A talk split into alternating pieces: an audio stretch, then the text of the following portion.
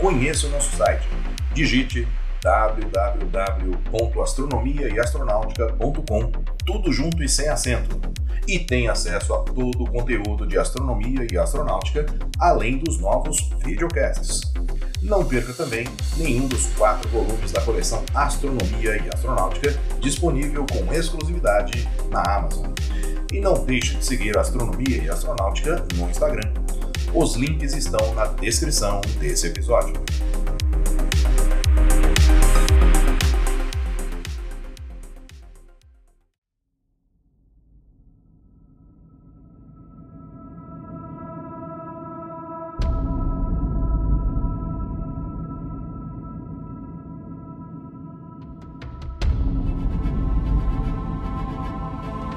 é uma região de alta pressão na atmosfera de Júpiter e que produz a maior tempestade anticiclônica do sistema solar.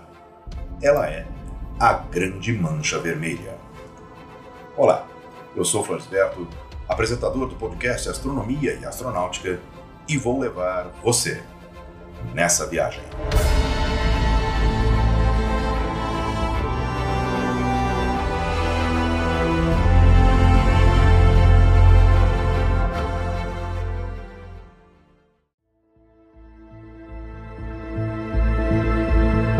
Localizada a 22 graus ao sul do equador de Júpiter, é um grande furacão que produz ventos de até 432 km por hora. Ele gira no sentido anti-horário, em um período de cerca de seis dias terrestres. Seu tamanho varia com o tempo. Em abril de 2017, media incríveis 16.350 km de largura, sendo, portanto, maior que o diâmetro da Terra. Os topos das nuvens desta tempestade estão a cerca de 8 quilômetros acima dos topos das nuvens circundantes. Em 2021, uma equipe de cientistas conseguiu, pela primeira vez, medir a profundidade da Grande Mancha, que foi estimada em 500 quilômetros abaixo da superfície das nuvens do planeta. A descoberta foi feita pela sonda Juno, da NASA, que orbita o planeta desde 5 de junho de 2016. Para se ter uma ideia, se uma tempestade semelhante ocorresse na superfície da Terra, o topo atingiria a órbita da Estação Espacial Internacional. O telescópio espacial James Webb recentemente captou imagens infravermelhas do planeta Júpiter e nelas é possível ver, após o tratamento das imagens, já que esse espectro é invisível ao olho humano, a grande mancha vermelha como um círculo branco. Os mesmos dados infravermelhos indicam que a mancha é mais fria que a maioria das outras nuvens do planeta. A atmosfera superior acima da tempestade, no entanto, tem temperaturas substancialmente mais altas que o resto do planeta. Não se sabe o que causa a cor avermelhada da grande mancha, mas hipóteses apoiadas por experimentos realizados em laboratório supõem que ela pode ser causada por produtos químicos criados a partir da irradiação ultravioleta solar do hidrosulfeto de amônio e do composto orgânico acetileno, que produz um material avermelhado, provavelmente compostos orgânicos complexos chamados tolinas. A alta altitude dos compostos também pode contribuir para a coloração. Ela varia muito em tonalidade, indo de quase vermelho tijolo a salmão pálido, indo até o branco. Ocasionalmente desaparece, tornando-se evidente apenas o oco da mancha vermelha. Sua visibilidade está aparentemente atrelada ao cinturão equatorial sul. Quando este cinturão é branco, a mancha tende a ser escura, e quando é escura, a mancha tende a ser clara. Estes períodos em que a mancha está escura ou clara ocorrem em intervalos regulares. Entre 1947 e 1997, a mancha foi mais escura nos períodos de 1961 a 1966, 1968 a 1975, 1989 a 1990 e de 1992 a 1993. Não existe uma teoria definitiva sobre o que causa a formação da Grande Mancha Vermelha.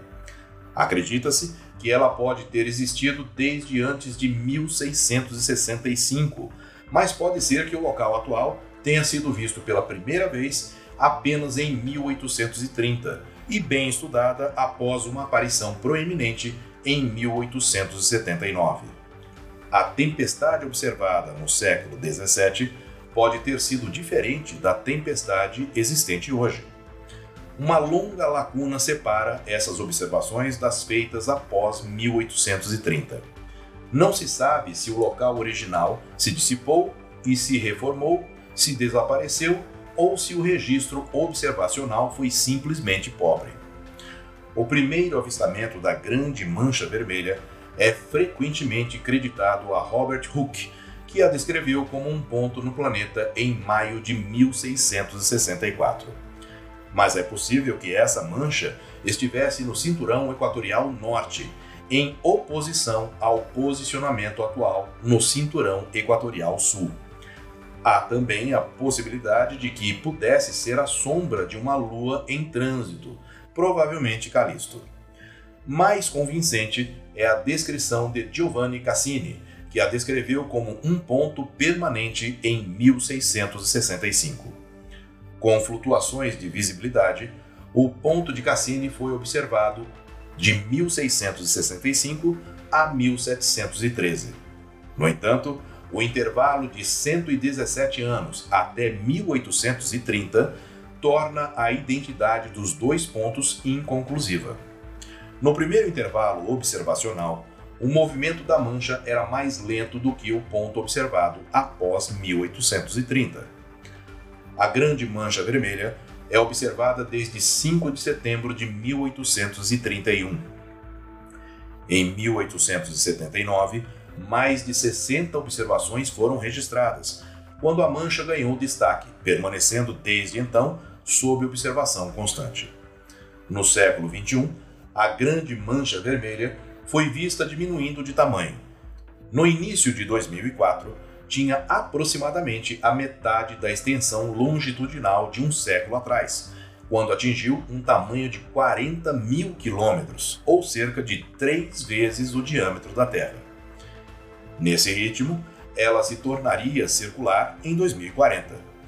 Em 2019, a mancha começou a descamar em sua borda, com fragmentos da tempestade se separando e se dissipando. Se o encolhimento e a descamação continuar nesse ritmo, a grande mancha vermelha poderá deixar de existir dentro dos próximos 20 anos, segundo os astrônomos. No entanto, outros astrônomos acreditam que o seu tamanho reflete a sua cobertura de nuvens e não o tamanho do vórtice subjacente real. A primeira imagem detalhada da grande mancha vermelha só foi obtida pela missão Voyager 1 em 25 de fevereiro de 1979, quando ela estava a 9 milhões e 200 mil quilômetros de distância de Júpiter. Detalhes tão pequenos de até 160 quilômetros de diâmetro eram visíveis. Já a sonda Juno, que entrou em órbita polar em torno de Júpiter em 2016, sobrevoou a Grande Mancha Vermelha em 11 de julho de 2017, a uma distância de apenas 8 mil quilômetros da superfície. A razão pela qual a tempestade continua a existir há séculos é que não há superfície planetária, apenas um manto de hidrogênio para fornecer atrito. Os vórtices de gás circulares persistem por muito tempo na atmosfera porque não há nada que se oponha ao seu momento angular. Por isso, ela deve continuar existindo por um bom tempo ainda. Eu sou Floresberto, produzi e apresentei esse podcast Astronomia e Astronáutica. Até a próxima viagem.